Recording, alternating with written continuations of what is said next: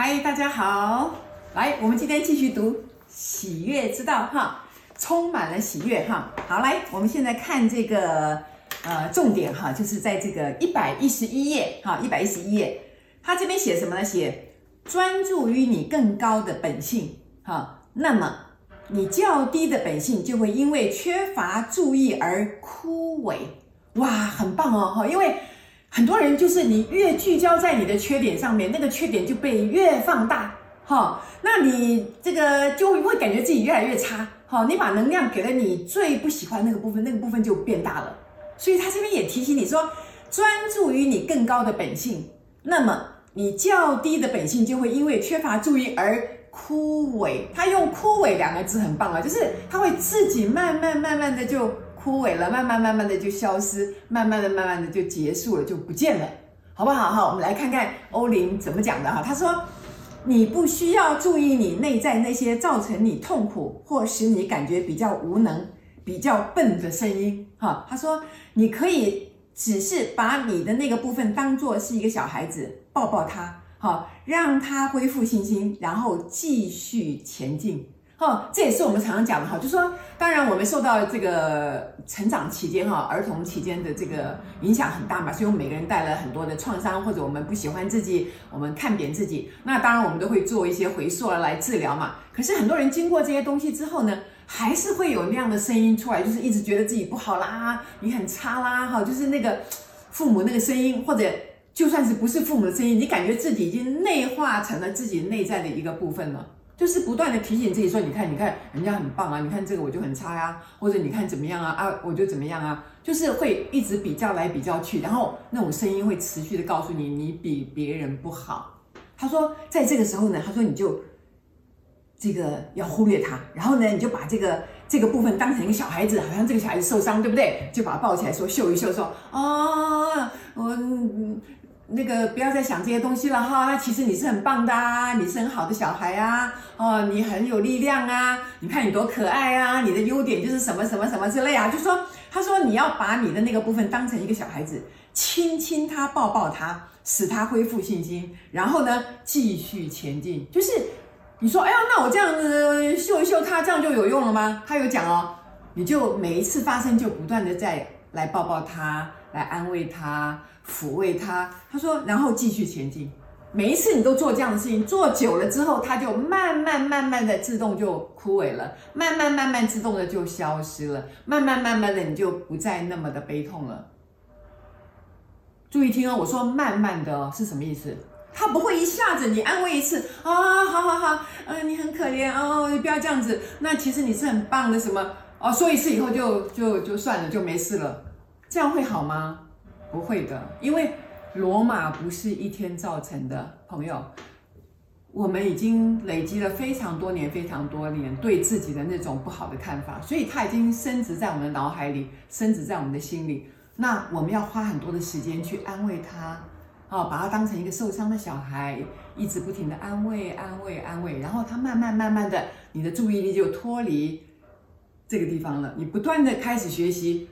怎么去爱自己，然后怎么样把最高的自己啊，常常拿出来欣好好的欣赏，好好的这个赞美一下，对不对？所以为什么我常常说，这个爱自己是一条啊没有办法回头的路，就是要一直爱下去，爱下去，爱下去，因为你的注意力会放在你越来越好的那个方向去，而不会一直说自己不好啊，自己不好啊。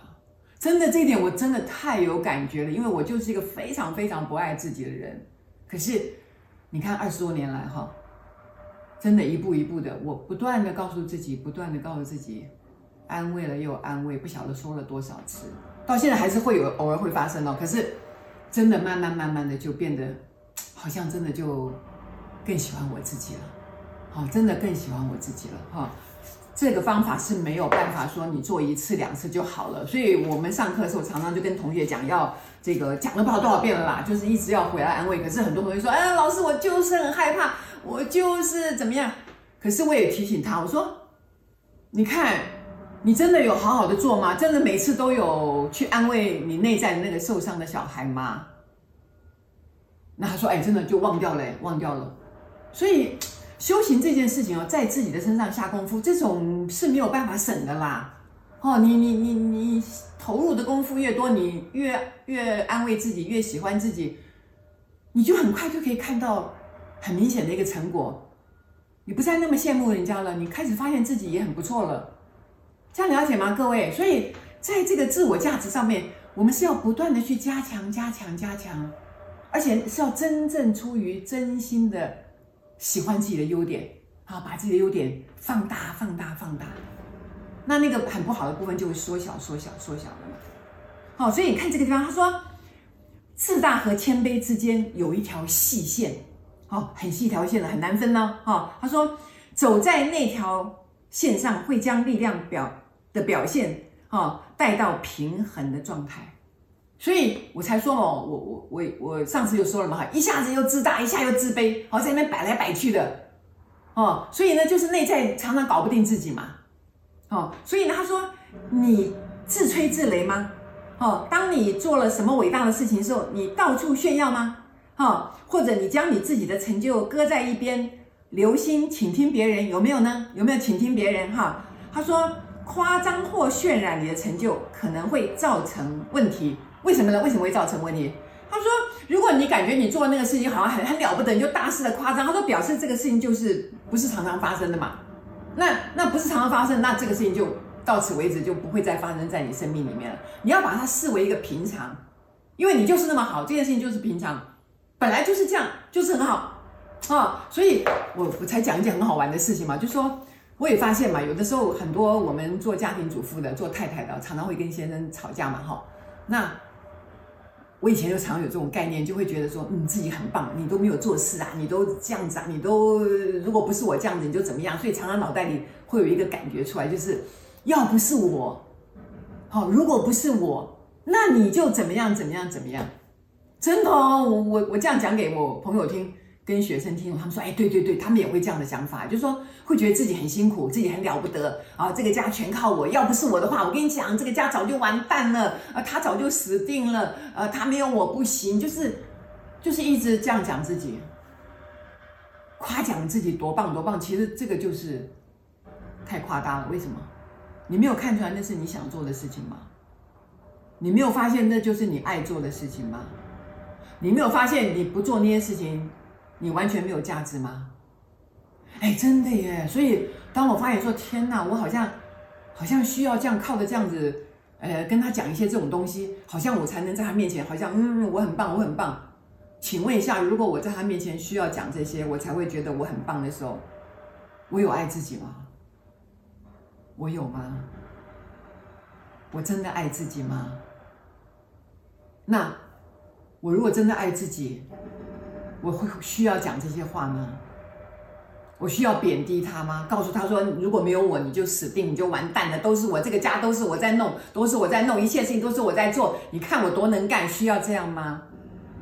所以，当你发现你的成就感是来自于需要贬低一个人的时候，注意听哦，你的成就感是需要贬低一个人而来成就你自己的时候，这个就不是这自己真正的力量，你就发现你在夸大，你就发现。你的自卑出来了，没有经过你这样夸大，没有经过你这样自卑，讲这些话出来，你好像不知道自己的位置在哪里。你真的肯定你是很棒的吗？如果你肯定你是很棒的，你也会看到对方，他也做了很多的事情啊，他在你旁边默默的支持你，守候你，他也做了一些其他的事情，你看到了吗？